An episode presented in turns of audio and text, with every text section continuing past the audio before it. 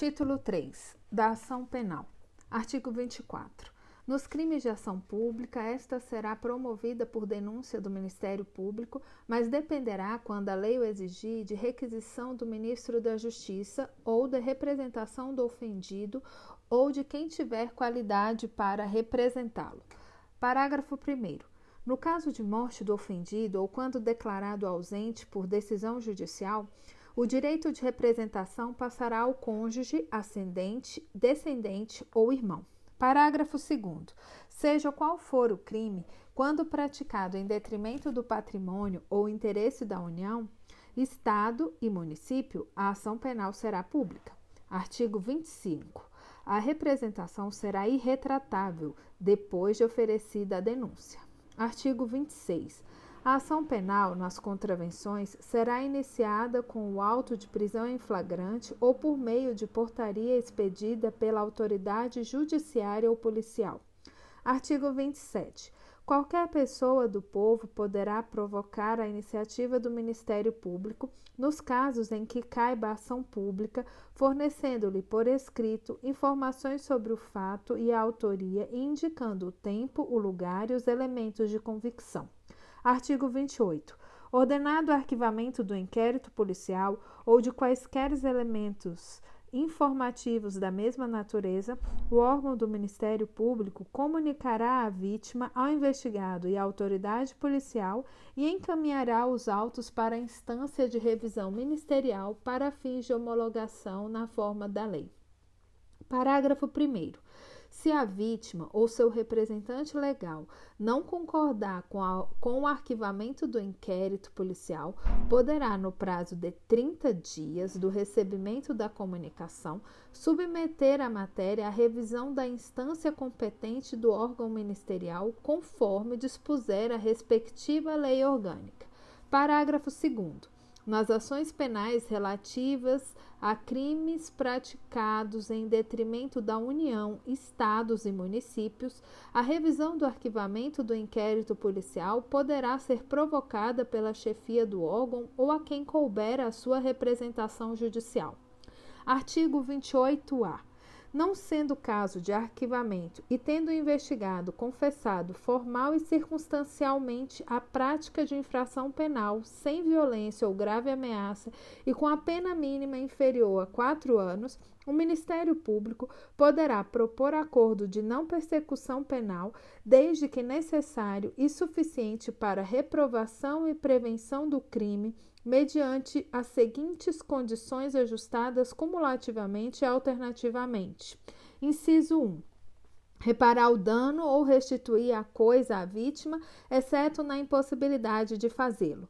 Inciso 2. Renunciar voluntariamente a bens e direitos indicados pelo Ministério Público como instrumentos, produto ou proveito do crime. Inciso 3 prestar serviço à comunidade ou a entidades públicas por período correspondente à pena mínima combinada ao delito diminuída de um a dois terços em local a ser indicado pelo juízo da execução na forma do artigo 46 do Decreto-Lei 2848 de 7 de dezembro de 1940, Código Penal. Inciso 4 pagar prestação pecuniária a ser estipulada nos termos do artigo 45 do Decreto-Lei número 2848 de 7 de dezembro de 1940, Código Penal, a entidade pública ou de interesse social a ser indicada pelo juízo da execução que tenha preferencialmente como função proteger bens jurídicos iguais ou semelhantes aos aparentemente lesados pelo delito. Ou, inciso 5, cumprir por prazo determinado outra condição indicada pelo Ministério Público, desde que proporcional e compatível com a infração penal imputada. Parágrafo 1. Para aferição da pena mínima combinada ao delito a que se refere o caput deste artigo, serão consideradas as causas de aumento e diminuição aplicáveis ao caso concreto. Parágrafo 2. O disposto no caput deste artigo não se aplica nas seguintes hipóteses: inciso 1 se for cabível transação penal de competência dos juizados especiais criminais nos termos da lei. Inciso 2. Se o investigado for reincidente ou se houver elementos probatórios que indiquem conduta criminal habitual, reiterada ou profissional, exceto se insignificantes as infrações penais pretéritas. Inciso 3 ter sido agente beneficiado nos cinco anos anteriores ao cometimento da infração em acordo de não persecução penal, transação penal ou suspensão condicional do processo. E inciso 4 nos crimes praticados no âmbito de violência doméstica ou familiar ou praticados contra a mulher por razões da condição de sexo feminino em favor do agressor. Parágrafo 3. O acordo de não persecução penal será formalizado por escrito e será afirmado pelo membro do Ministério Público, pelo investigado e por seu defensor. Parágrafo 4. Para a homologação do acordo de não persecução penal, será realizada audiência na qual o juiz deverá verificar a sua voluntariedade por meio da oitiva do investigado na presença do seu defensor e sua legalidade. Parágrafo 5. Se o juiz considerar inadequadas, insuficientes ou abusivas as condições dispostas no acordo de não persecução penal, devolverá os autos ao Ministério Público para que seja reformulada a proposta de acordo com concordância do investigado e seu defensor. Parágrafo 6.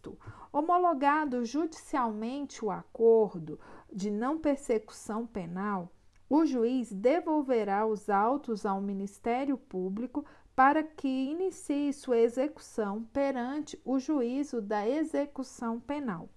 Parágrafo 7. O juiz poderá recusar homologação à proposta que não atender aos requisitos legais ou quando não for realizada a adequação a que se refere o parágrafo 5 deste artigo. Parágrafo 8. Recusada a homologação, o juiz devolverá os autos ao Ministério Público para análise da necessidade de complementação das investigações ou o oferecimento da denúncia. Parágrafo 9. A vítima será intimada da homologação do acordo de não persecução penal e de seu descumprimento. Parágrafo 10. Descumpridas quaisquer das condições estipuladas no acordo de não persecução penal, o Ministério Público deverá comunicar ao juízo para fins de sua rescisão e posterior oferecimento de denúncia. Parágrafo 11. O descumprimento do acordo de não persecução penal pelo investigado também poderá ser utilizada pelo Ministério Público como justificativa para o eventual não oferecimento da suspensão condicional do processo. Parágrafo 12. A celebração e o cumprimento do acordo de não persecução penal não constarão de certidões de antecedentes criminais, exceto para os fins previstos no inciso 3 do parágrafo 2 deste artigo. Parágrafo 13. Cumprido integralmente o acordo de não persecução penal, o juízo competente decretará a extinção da punibilidade. Parágrafo 14. No caso de recusa por parte do Ministério Público em propor o acordo de não persecução penal, o investigado poderá requerer a remessa dos autos a órgão superior na forma do artigo 28 deste Código. Artigo 29.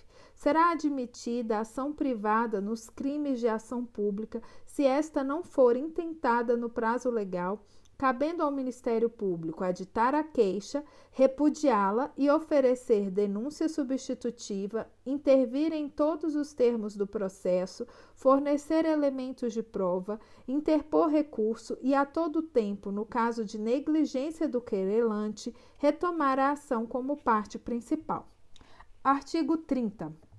Ao ofendido ou ao quem tenha qualidade para representá-lo, caberá intentar a ação privada. Artigo 31. No caso de morte do ofendido ou quando declarado ausente por decisão judicial, o direito de oferecer queixa ou prosseguir na ação passará ao cônjuge, ascendente, descendente ou irmão. Artigo 32. Nos crimes de ação privada, o juiz, a requerimento da parte que comprovar a sua pobreza, nomeará advogado para promover a ação penal. Parágrafo 1. Considerar-se-á pobre a pessoa que não puder prover as despesas do processo sem privar-se dos recursos indispensáveis ao próprio sustento. Ou... Parágrafo 2. Será prova suficiente de pobreza o atestado da autoridade policial em cuja circunscrição residir o ofendido. Artigo 33.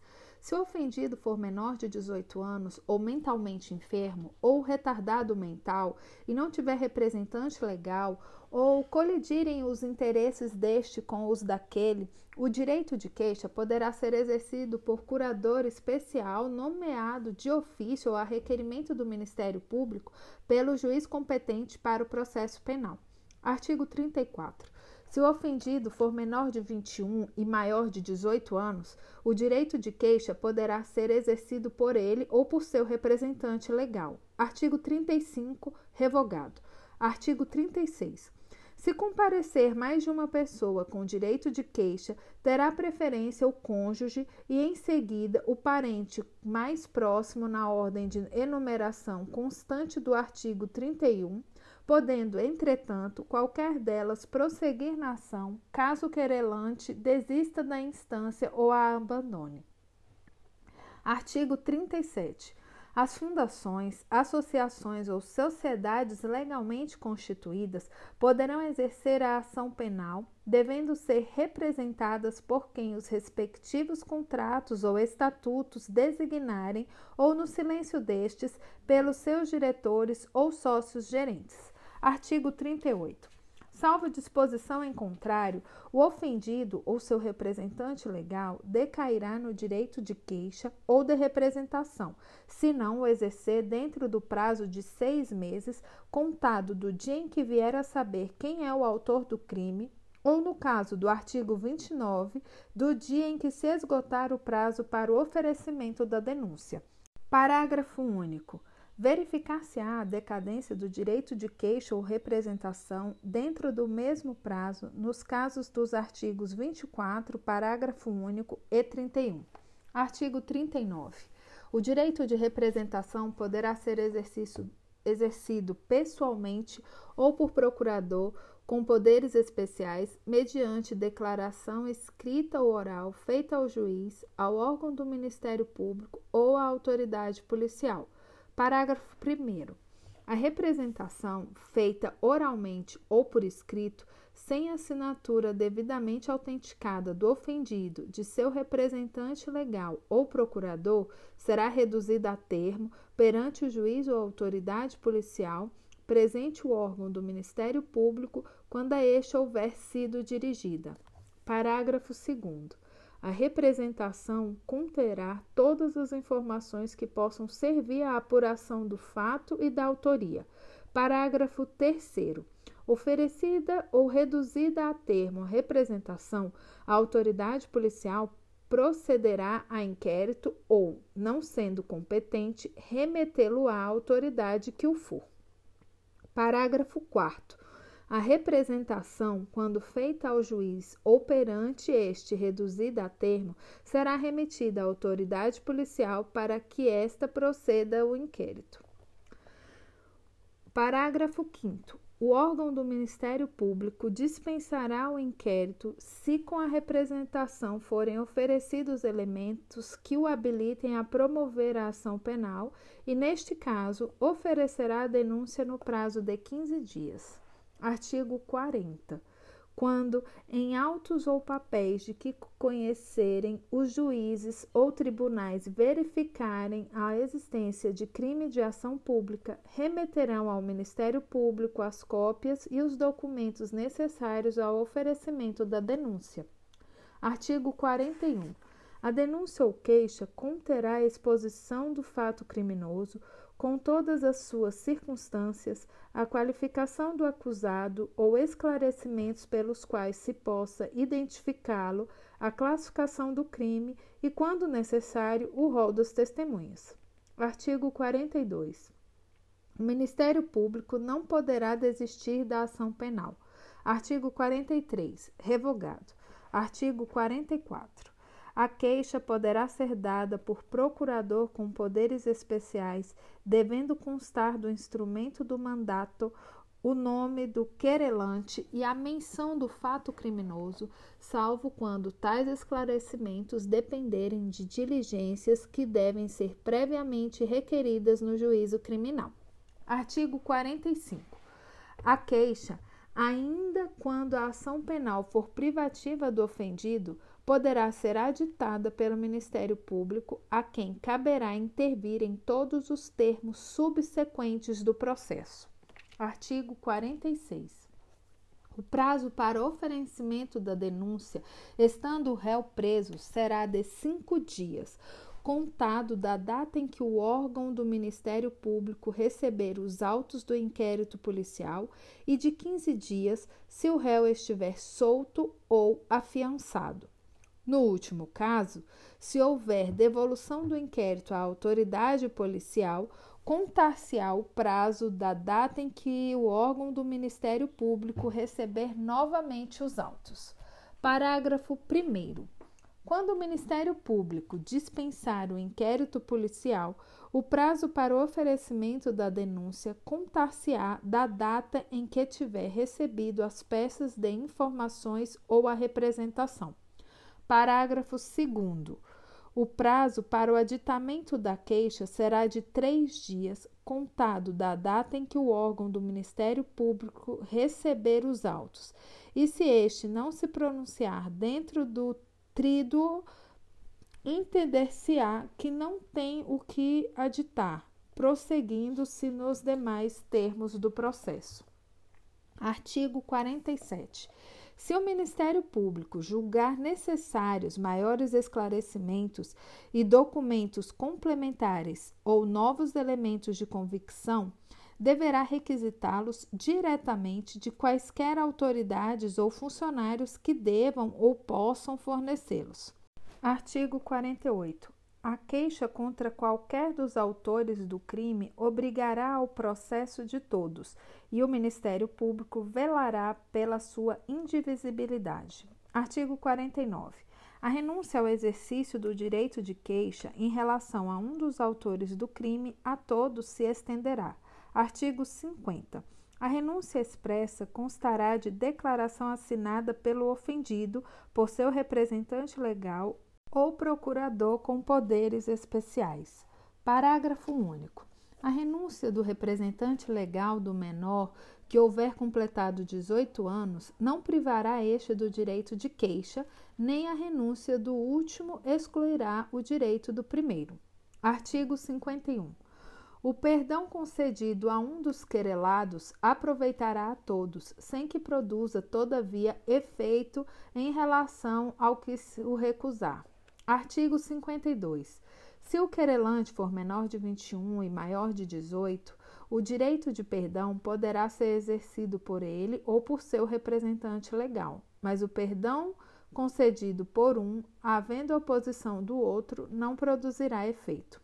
Artigo 53.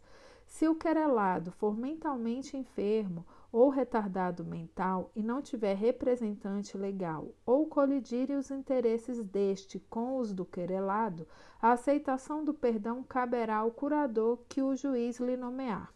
Artigo 54. Se o querelado for menor de 21 anos, observar-se-á quanto à aceitação do perdão o disposto no artigo 52. Artigo 55.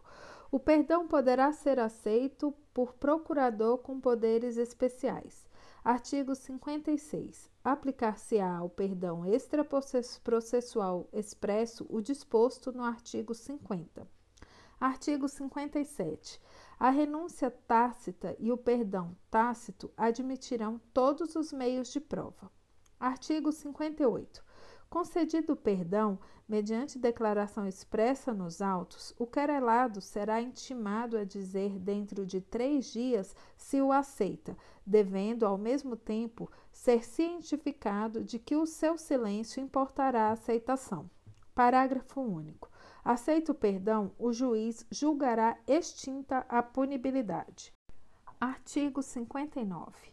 A aceitação do perdão fora do processo constará de declaração assinada pelo querelado por seu representante legal ou procurador com poderes especiais. Artigo 60.